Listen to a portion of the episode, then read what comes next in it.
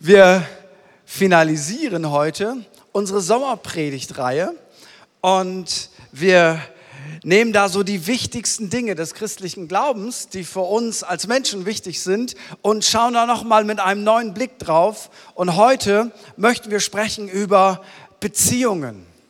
Und Beziehungen ist ja etwas, was man in jeder Kultur ein bisschen anders lebt. Also Beziehung hat ja auch ganz viel mit Kommunikation zu tun und Kommunikation ist ja sehr unterschiedlich. Also wenn du, wenn du in Spanien oder in Italien bist, merkst du, die Leute kommunizieren anders als in Norddeutschland.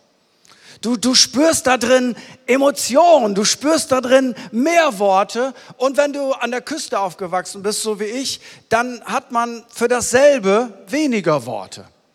Äh, in Ostfriesland geht das ungefähr so. Ich habe euch da mal ein, ein Cartoon mitgebracht. Äh, da sagt man Moin, Moin und muss. Ja, selbst? Ja, auch. Jo, tschüss, tschüss. Ich finde, das ist eine gehaltvolle Konversation. Da ist eine Begrüßung drin. Da teilst du mit, wie es dir gerade geht. Jo. Und äh, da ist eine liebevolle Verabschiedung drin.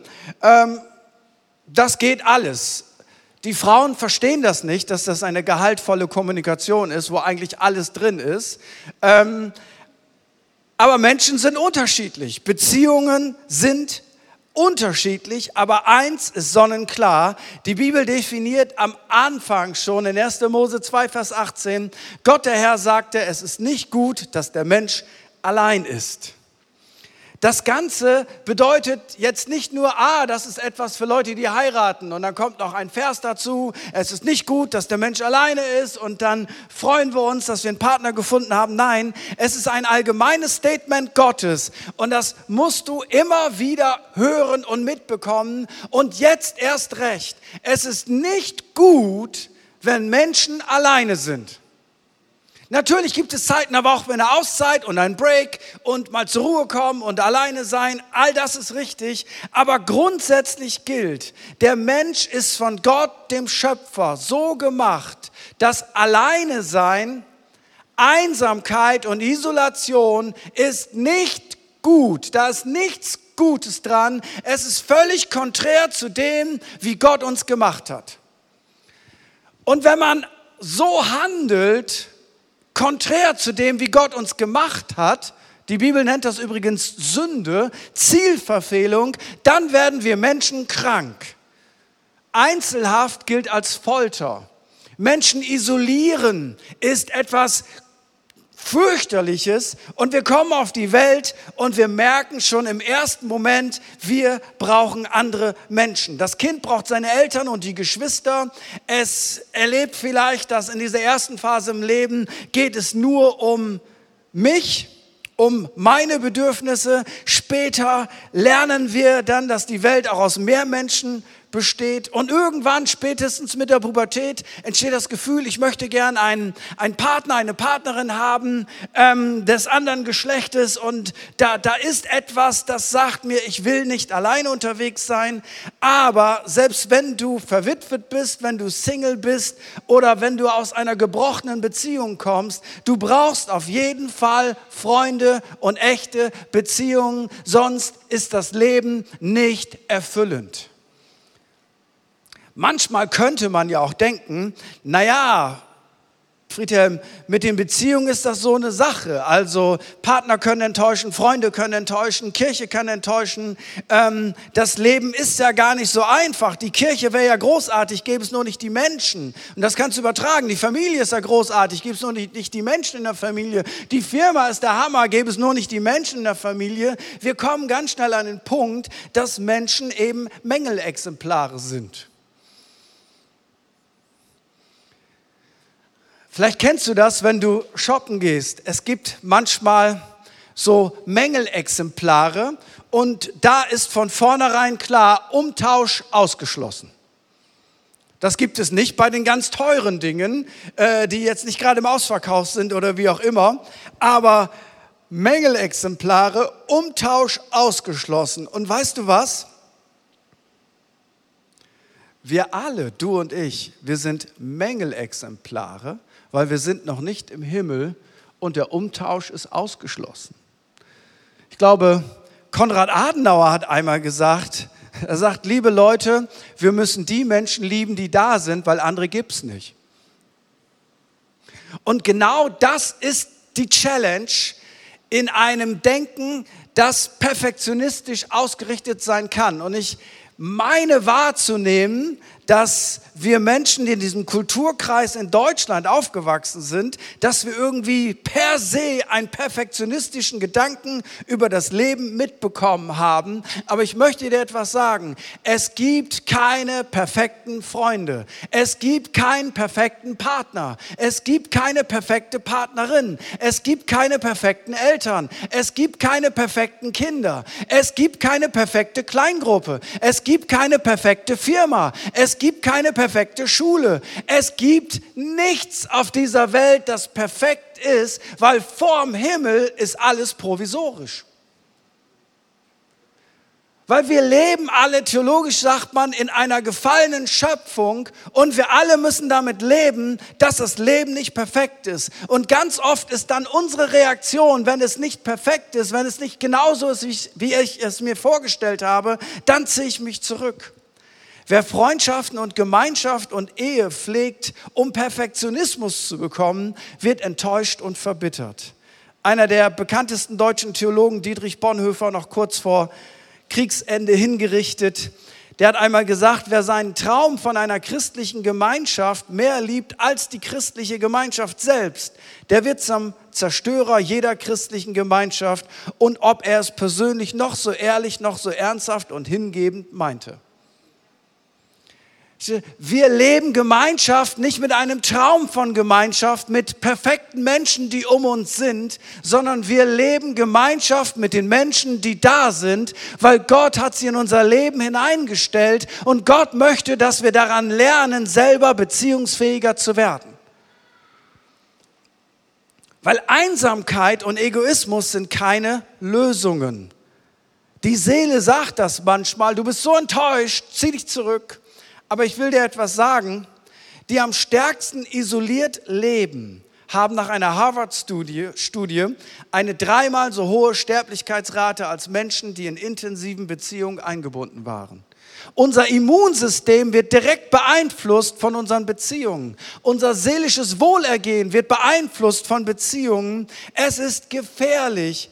Einsamkeit und egomäßig sind drauf sein sind keine Lösungen.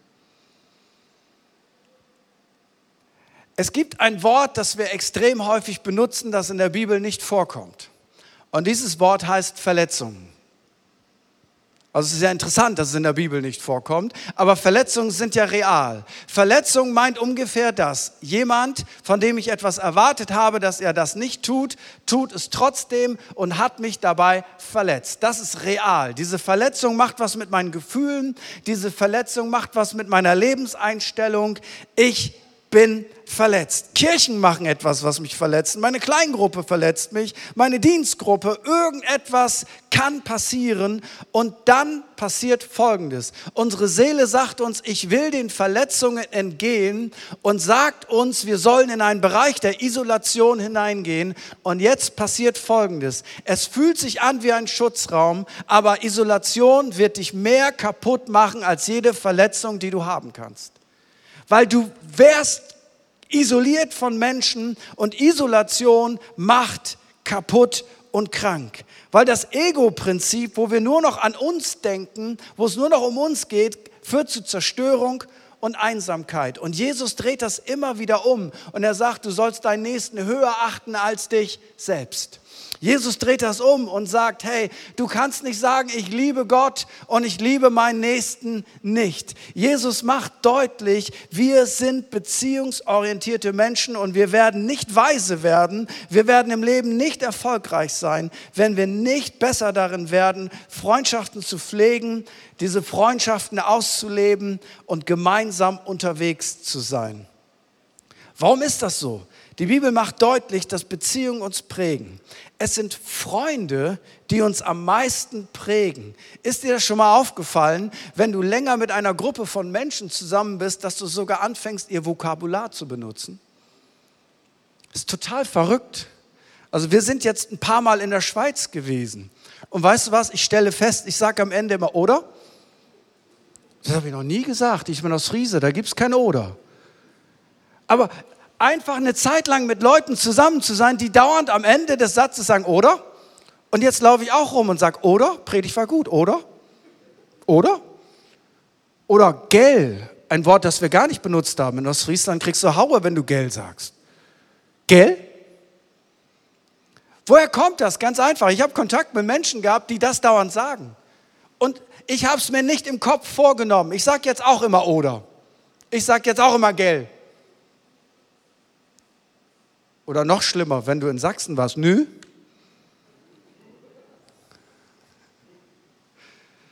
Menschen prägen uns, aber weißt du, was das Gefährliche ist und das Gute? Menschen prägen uns nicht nur mit dem, was sie sagen, sondern Menschen prägen uns mit ihren Einstellungen, wie sie mit Herausforderungen umgehen, wie sie mit dem Leben umgehen. Wir alle sind Kopierer. Kleine Kinder kopieren ihre Eltern, ihre Geschwister, aber auch Erwachsene kopieren andere Menschen. Und das ist sehr wichtig. Ich kann das nicht fett genug unterstreichen. Pass auf, welche Freunde du hast, weil du wirst die Dinge übernehmen, die deine Freunde leben. Und deswegen ist es wichtig, dass du dir deine Freunde aussuchst. Familie kann man sich ja nicht aussuchen, aber Freunde kann man sich aussuchen. Ein paar Basic-Gedanken zur Freundschaftssuche. Hey, wenn du äh, Freunde haben willst, das gilt einmal für Freunde im klassischen Sinne, das gilt aber auch für Partnerschaften. Das Schlimmste, was dir passieren kann, ist, wenn du einen Partner suchst und alles, worauf du achtest, sind die Schmetterlinge im Bauch. Ich will dir was sagen. Lauf an einer attraktiven Person vorbei, dann flattern immer irgendwelche Schmetterlinge. Aber weißt du, was das sagt über eine Beziehung? Nichts. Absolut gar nichts. Das ist höchstens der erste Kick in eine Beziehung hinein. Und im nächsten Moment musst du deinen Verstand anschalten und fragen, hat diese Person die gleichen Werte wie ich? Und wenn das nicht der Fall ist, dann lass die Finger von dieser Beziehung. Wie ist der Charakter einer Person? Wir sollten das lernen, nicht nur zu gucken, ob jemand attraktiv ist oder auch nicht. Wie ist der Charakter einer Person? Redet die Person nur oder übernimmt die Person in ihrem Leben Verantwortung? Und wenn das nicht der Fall ist, wenn es nur ein Snacker ist, Norddeutsch für einen Quatschkopf, viel reden, nichts dahinter, dann sei vorsichtig. Weil wenn ich erstmal in einer toxischen Freundschaft feststecke, dann ist es ganz schwer, da wieder rauszukommen. Und so wichtig bei Beziehungen, unabhängig von Partnersuche oder Freundschaften, Kleingruppenfreundschaften, Konfliktfähigkeit. Ich glaube, eines der wichtigsten Dinge im Leben ist, konfliktfähig zu sein, weil Konflikte kommen zwangsläufig ist egal, wie gut deine Ehe ist, du wirst Konflikte haben. Ist egal, wie nett deine Kinder sind, du wirst Konflikte haben. Ist egal, wie gut deine Eltern sind, du wirst Konflikte haben. Ist egal, wie geistlich deine Freunde sind, du wirst Konflikte haben. Ist egal, wie super deine Kleingruppe beten kann, du wirst Konflikte haben. Und an unserer Konfliktfähigkeit entscheidet sich unsere Beziehungsfähigkeit. Weil wenn bei jedem Konflikt unsere Antwort ist, dass wir uns zurückziehen, dass wir verschwinden, dass wir eine Sache nicht durchfechten, jedes Mal dann wird unsere Beziehungsfähigkeit schwächer und wir werden als Persönlichkeit schwach. Und Gott möchte, dass wir starke Persönlichkeiten sind und uns nicht jedes Mal zurückziehen, wenn uns irgendetwas gegen den Strich geht.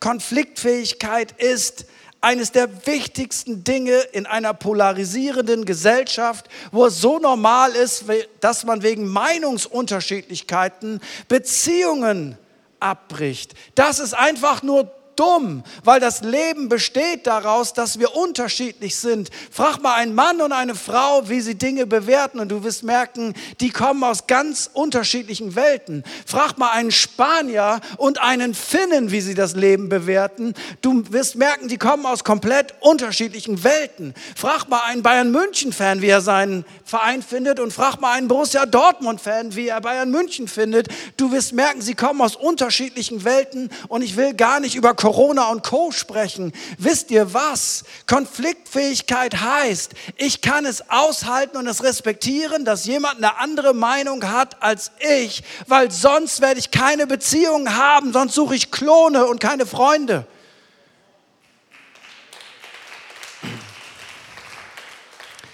Wie schmiedet man eine Freundschaft? Also Basics.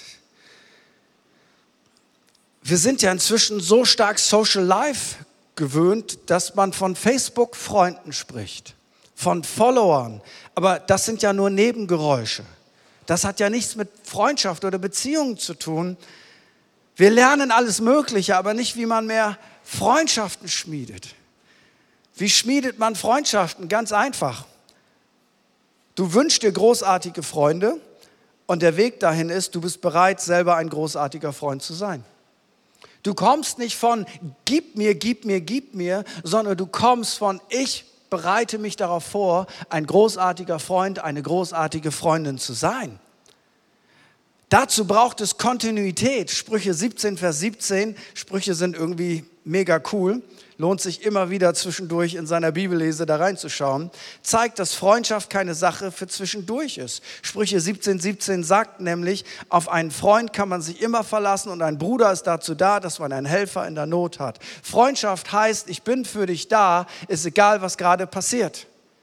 Es ist nicht in erster Linie, bist du für mich da, ist egal, was gerade passiert. Freundschaft heißt, bin ich für dich da, ist egal, was gerade passiert, weil sonst bin ich auf einem Ego-Trip. Der zweite Gedanke ist eine gewisse Loyalität. Könnt ihr euch vertrauen, auch in Abwesenheit des anderen? Der dritte Gedanke ist Ehrlichkeit. Was meint Ehrlichkeit? Ein echter Freund, eine echte Freundin redet dir nicht nach dem Mund, sondern sie sagt dir, was gut für dich ist. Sprüche 27, Vers 6, da heißt es, ein Freund meint es gut, selbst wenn er dich verletzt, ein Feind aber schmeichelt dir mit übertrieben vielen Küssen. Kommen wir nochmal zu dem Konfliktfähigkeitsding. Weißt du, wenn du eine Beziehung pflegst und du bist selber toxisch unterwegs in deinem Leben mit Gott, du bist dabei zu verbittern, du bist dabei zu sündigen, du bist dabei Dinge zu tun, die dich kaputt machen und keiner von deinen Freunden weist dich darauf hin, dann ist das keine Freundschaft. Und wenn du denkst, was fällt dir ein, mir etwas zu sagen, das ist doch meine Privatsache, ähm, ich lasse mir von gar keinem was sagen, das zeigt in dem Moment, dass du den Wert dieser Freundschaft nicht achtest, weil wer dich liebt, der sagt dir auch das, was gut ist für dich und nicht das, was du nur hören willst. Also sei nicht vorschnell und sag, ja, jemand hat mich verletzt. Oder frag mal nach, was heißt denn Verletzung? Ja, jemand hat mir gesagt, dass wenn ich so weitermache beziehungsmäßig, dass das einen Crash gibt. Ja, das ist keine Verletzung, das ist eine liebevolle Korrektur. Ein Freund ist an dir interessiert. Und manchmal habe ich festgestellt, mir war es wichtiger, dass ich mich gut fühle und nicht das sage, was jetzt eigentlich korrekturmäßig nötig ist. Das war mir wichtiger als das Wohlergehen meiner Beziehung. Ist das nicht verrückt? Warum korrigieren wir uns manchmal nicht? Und ich rede nicht von Herrn und Frau Oberkorrektur, die überall das Haar in der Suppe finden und überall draufhauen. Lass mal so ein Extrem wegschieben. Warum sagen wir manchmal einander nicht, hey, so wie du drauf bist, das ist nicht Jesusmäßig, was ist denn da passiert? Warum sagen wir das nicht? Meine Meinung ist die, manchmal bin ich zu egoistisch und ich habe kein, keine Lust, dass die Stimmung gerade unangenehm wird. Und weißt du, was es heißt? Egoismus. Das hat nichts mit Liebe zu tun. Weil ein Freund meint es gut, selbst wenn er dich verletzt, ein Feind aber schmeichelt dir mit übertrieben vielen Küssen. Empathie, Sprüche 25, Vers 20 macht klar, mitfreuen und mitweinen ist des Freundes erste Pflicht. Einem Menschen, dem das Herz schwer ist, fröhliche Lieder vorzusingen, ist gerade so, als würde einer bei großer Kälte die Jacke ablegen oder Salz in eine Wunde streuen. Empathie heißt im Grunde das, was Jesus uns beibringen will mit dem Gedanken, weint mit den Weinenden und freut euch mit denen, die sich freuen.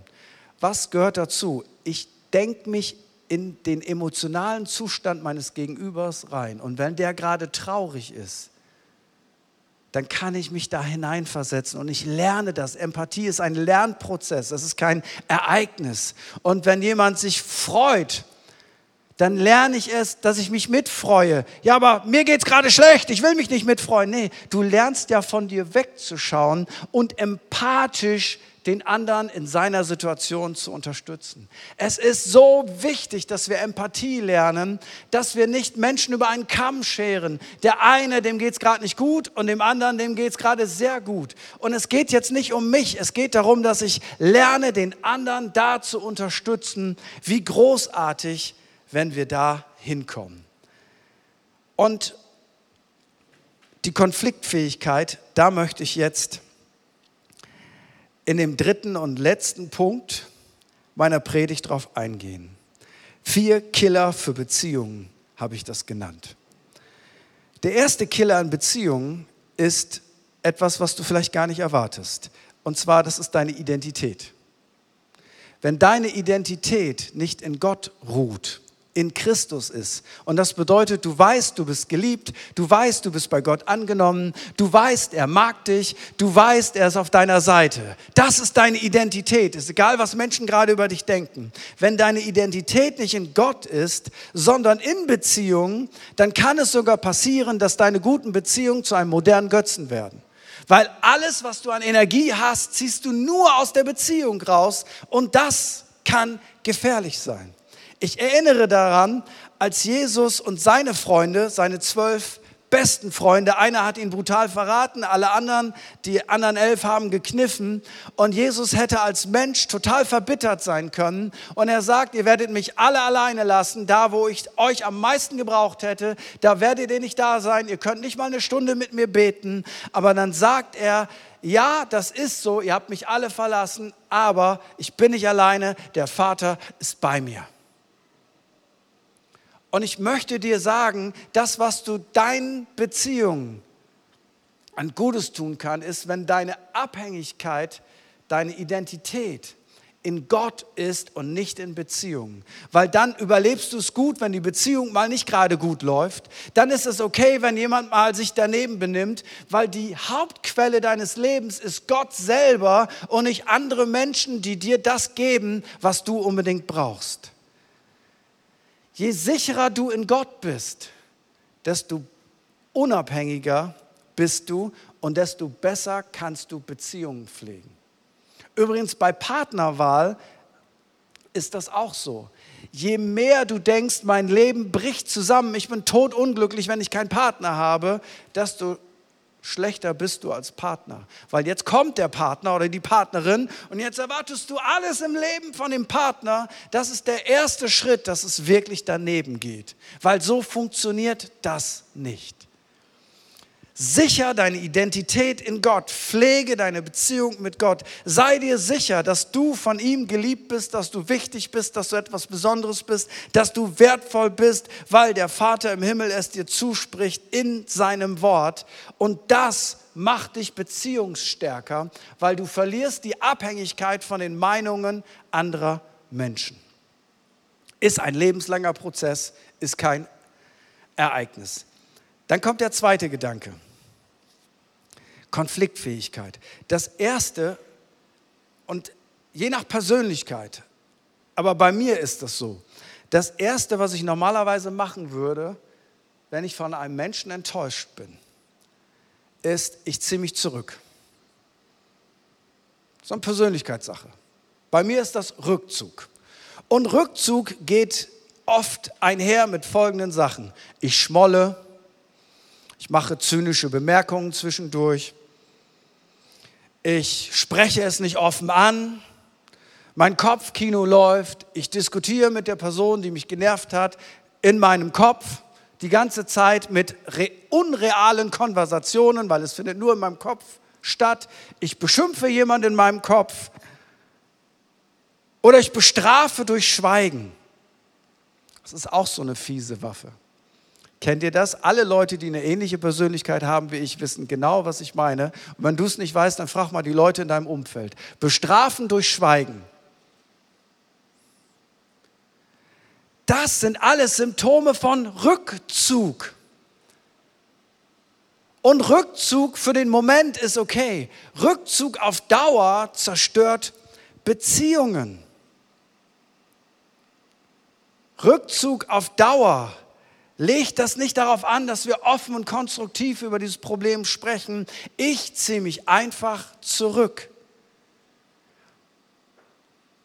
Und auch in Bezug auf Gemeinschaft und Kirche und Kleingruppe ist Rückzug eines der mächtigsten Waffen der Finsternis. Warum ziehen wir uns zurück? Weil mir irgendwas nicht gepasst hat. Vielleicht rede ich auch nicht mal darüber, vielleicht rede ich auch darüber. Aber wenn ich eins gelernt habe in über 30 Jahren pastoralen Dienst, wenn du eine Weisheit von mir hören willst, ich habe hunderte von Menschen gesehen, die ihren aktiven Glauben an den Nagel gehängt haben. Hunderte von Menschen. Und bei fast allen fing das an. Ich bin von irgendwas verletzt und enttäuscht. Und dann gebe ich mir selber die Rechtfertigung, ich darf mich zurückziehen. Und dann ziehe ich mich zurück und ich rede nicht mehr. Und das Kopfkino wird immer größer. Und der Teufel gibt mir eine Lupe in die Hand. Ich sehe die Dinge, die falsch sind, aber sie sind so groß. Und dann sage ich mir, ich habe das Recht, mich zurückzuziehen. Und ich möchte dir Folgendes sagen. Es ist eine Lüge des Feindes, weil sein Ziel ist nicht, dass du dich erholst, sein Ziel ist, dass du kaputt gehst. Einfache Hirtenlehre. Welches Schaf greift sich der Wolf zuerst? Nie die alle zusammenstehen, sondern immer das Schaf, das weit weg ist von der Herde. Wenn du Wolf wärst, was wäre dein größtes Ziel? Isoliere das Schaf von der Herde und dann weißt du guten Appetit. Es ist easy going. Ich will dir Folgendes sagen. Es gibt nie, es gibt niemals, es gibt auf gar keinen Fall einen Grund, warum du dich aus der Gemeinschaft mit Brüdern und Schwestern zurückziehst, dich isolierst. Ja, aber die aktuelle Situation. Ich will dir etwas sagen in einem Wort des Herrn.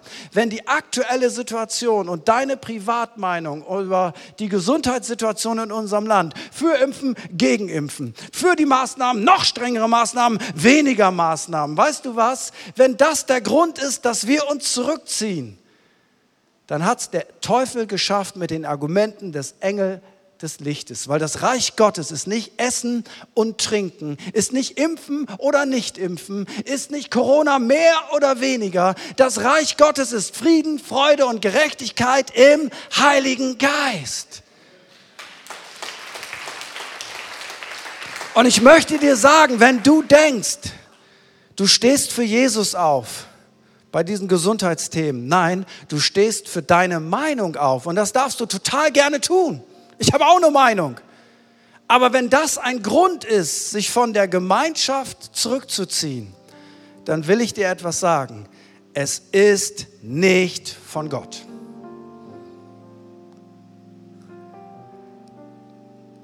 Der dritte Killer, der heißt Angriff.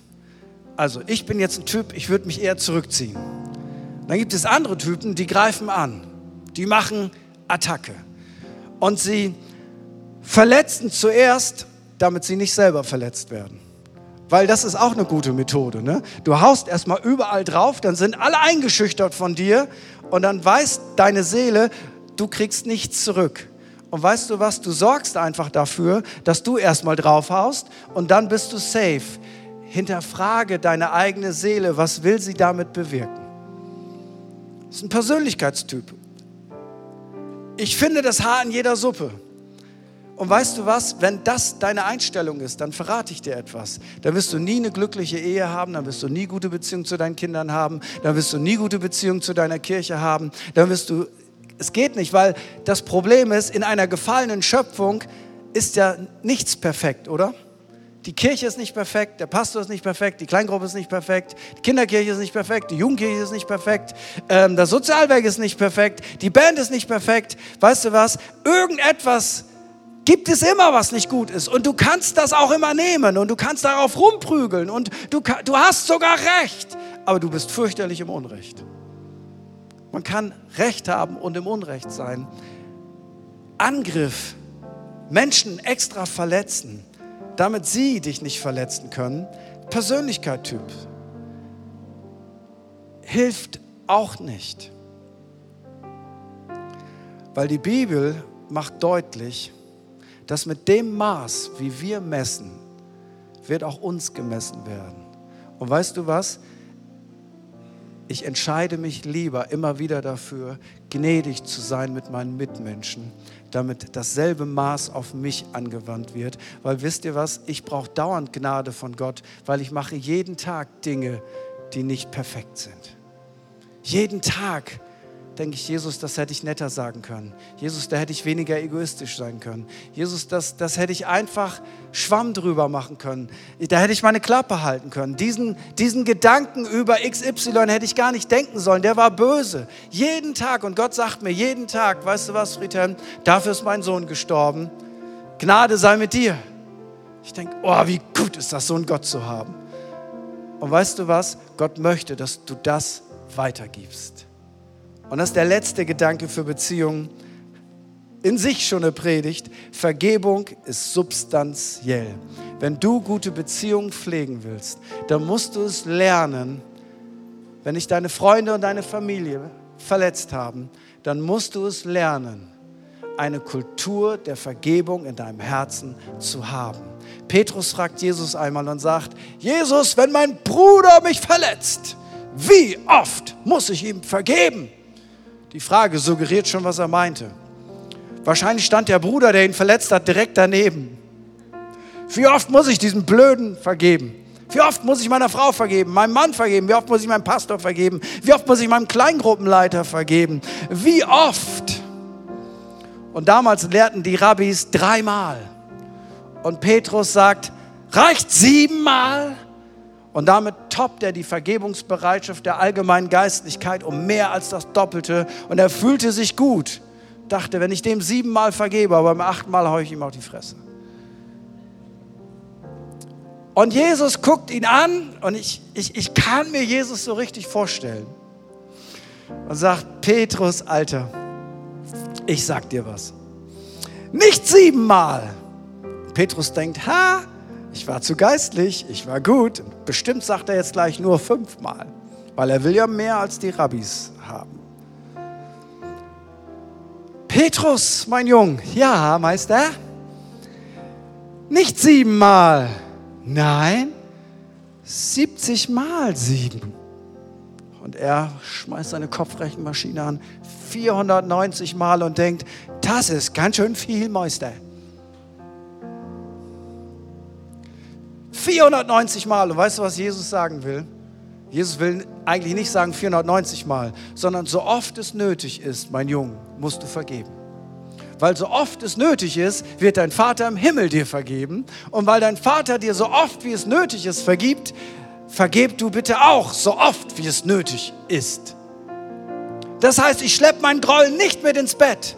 Ich schleppe meinen Groll nicht mit in die nächste Woche. So oft es nötig ist, bin ich auf der Seite der Gnade und verzeihe und lass los. Und weißt du, was loslassen heißt? Loslassen heißt, ich räche mich nicht selber. Und was ist, wenn ich schlecht dabei wegkomme? Ich habe einen mehr eingesteckt als der andere. Halleluja. Weil es geht doch in diesem Leben nicht darum, dass alles gerecht ist. Es geht in diesem Leben darum, dass eine Kultur der Gnade durch unsere Gesellschaft geht. Und Gnade geht vor Recht. Täusch dich lieber auf der Seite der Gnade als auf der Seite der Rache. Weil wenn wir alle sagen, Auge um Auge und Zahn um Zahn, wie du mir, so ich dir, dann sind wir am Ende alle blind und zahnlos. Und das kann es nicht sein. Beziehungen leben davon, dass wir immer wieder vergeben. Damit meine ich nicht, Männer verprügeln ihre Frauen und die Frau sagt, vergib mal und, und schlag mal weiter. Ich meine nicht solche Extremsituationen. Ich rede nicht von Missbrauch. Ich rede von den normalen Dingen des Alltags, wo wir genervt sind, wo wir schlechte Wochen haben, wo wir unter Druck sind, wo wir auch mal eine Lebenskrise haben und wir halten das miteinander aus, weil wir sind Familie. Lass uns zusammen aufstehen.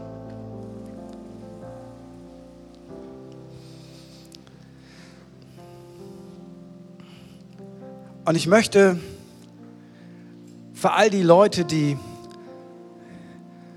noch nicht in einer bewussten Beziehung, das ist unser Thema heute Morgen, leben, die nicht in einer bewussten Beziehung mit Gott leben, den möchte ich Folgendes sagen. Hey, vielleicht warst du mal mit Gott unterwegs und du hast schlechte Erfahrungen gemacht und du hast dich zurückgezogen und du überträgst diese schlechten Erfahrungen auf Gott. Ich möchte dir heute sagen, zieh dich nicht zurück, sondern komm zurück zu Gott. Vielleicht bist du auch aggressiv und, und hast auch gute Argumente, warum lässt Gott das Leid in der Welt zu? Und wenn es einen Gott gäbe, dann wäre das doch nicht da und das doch nicht da. Und du, du gehst auf Angriff, aber du weißt in deinem Herzen, eigentlich ist das nur ein vorgeschobenes Argument. Da möchte ich dir heute Morgen sagen, hey, komm zurück in eine Beziehung mit Gott. Komm zurück. Treff eine Entscheidung. Was meinen wir damit, wenn wir sagen, treff eine Entscheidung? Und das gilt dir, der du online zuschaust, genauso. Treff eine Entscheidung. Was bedeutet das? Ich treffe eine Entscheidung für ein Leben mit Jesus Christus, für eine Beziehung mit Jesus Christus und ich lege mich fest, ich will diese Beziehung zu Jesus nicht verlassen. Ich will mich nicht zurückziehen. Die Welt liegt hinter mir, das Kreuz steht vor mir. Niemals zurück. Das bedeutet unter anderem in einer Beziehung mit Jesus zu leben. Und ich möchte einfach fragen an all die Leute, die jetzt zuschauen und auch an all die wunderbaren Menschen hier im Raum, möchte dich am Bildschirm bitten, für einen Moment der Andacht nicht auf dein Handy zu schauen, nicht an den Kaffee zu denken, der jetzt gerade blubbert. Ich möchte euch bitten, hier im Raum einen Moment Privatsphäre zu haben. Und ich möchte fragen, gibt es jemand vom Bildschirm, gibt es jemand in diesem Raum, der sagt, ich möchte in eine Beziehung mit Gott hineintreten? Und ich möchte all das, was mich bisher blockiert hat und was ich vielleicht auch als Ausrede benutzt habe, nicht mehr benutzen. Ich möchte auch meine Verletzungen nicht mehr auf Gott projizieren. Ich möchte auch wieder zurückkommen zum Glauben. Und ich möchte in einer Beziehung mit Jesus Christus leben. Und dann lade ich dich ein, während alle Augen hier vor Ort geschlossen sind, dass wenn du das möchtest, dass du Gott einmal ein Zeichen gibst, und mir damit auch, damit ich dich ins Gebet mit einschließen kann. Wenn du das möchtest, zurück zu Gott, das erste Mal dich für eine Beziehung mit Gott zu entscheiden, dann da, wo du bist, während alle Augen geschlossen sind, heb doch einmal ganz kurz deine Hand und ich weiß, ich darf dich in dieses Gebet mit einschließen, weil das ist dein Wunsch. Gibt es jemand hier heute Morgen, der sagt, ich möchte zurück zu Gott, ich möchte das erste Mal in eine Beziehung mit Gott hineintreten, dann heb doch einmal ganz kurz deine Hand und ich weiß, dass ich dich in dieses Gebet mit einschließen kann. Und wenn du online schaust, dann sei doch einfach so mutig, wir sehen dich ja alle nicht. Schreib das einfach in den Chat rein und sag, hey, ich will in einer Beziehung mit Gott leben. Und wir würden so gerne Kontakt mit dir aufnehmen und dir helfen, wie du diese Beziehung ausbauen kannst. Und ich lade all die Menschen ein, die das möchten, dass sie jetzt zusammen mit mir dieses Gebet beten. Spreche es einfach laut und deutlich nach und wir als Kirche helfen dir dabei, indem wir es gemeinsam mit dir beten als ein Support für dich. Jesus, ich weiß, dass du mich liebst. Es gibt nichts, was ich tun könnte, damit du mich mehr liebst. Und durch nichts, was ich tue, würdest du mich weniger lieben. Du bist für mich gestorben und auferstanden. Ich glaube an dich. Du bist mein Gott, mein Retter, und mein Herr. Bitte schenke mir die Vergebung meiner Schuld. Ich möchte als dein Kind leben und du sollst mein ganzes Leben bestimmen. Ich danke dir, dass ich durch dich wirklich frei bin und ein Leben in Ewigkeit habe. Amen. Amen.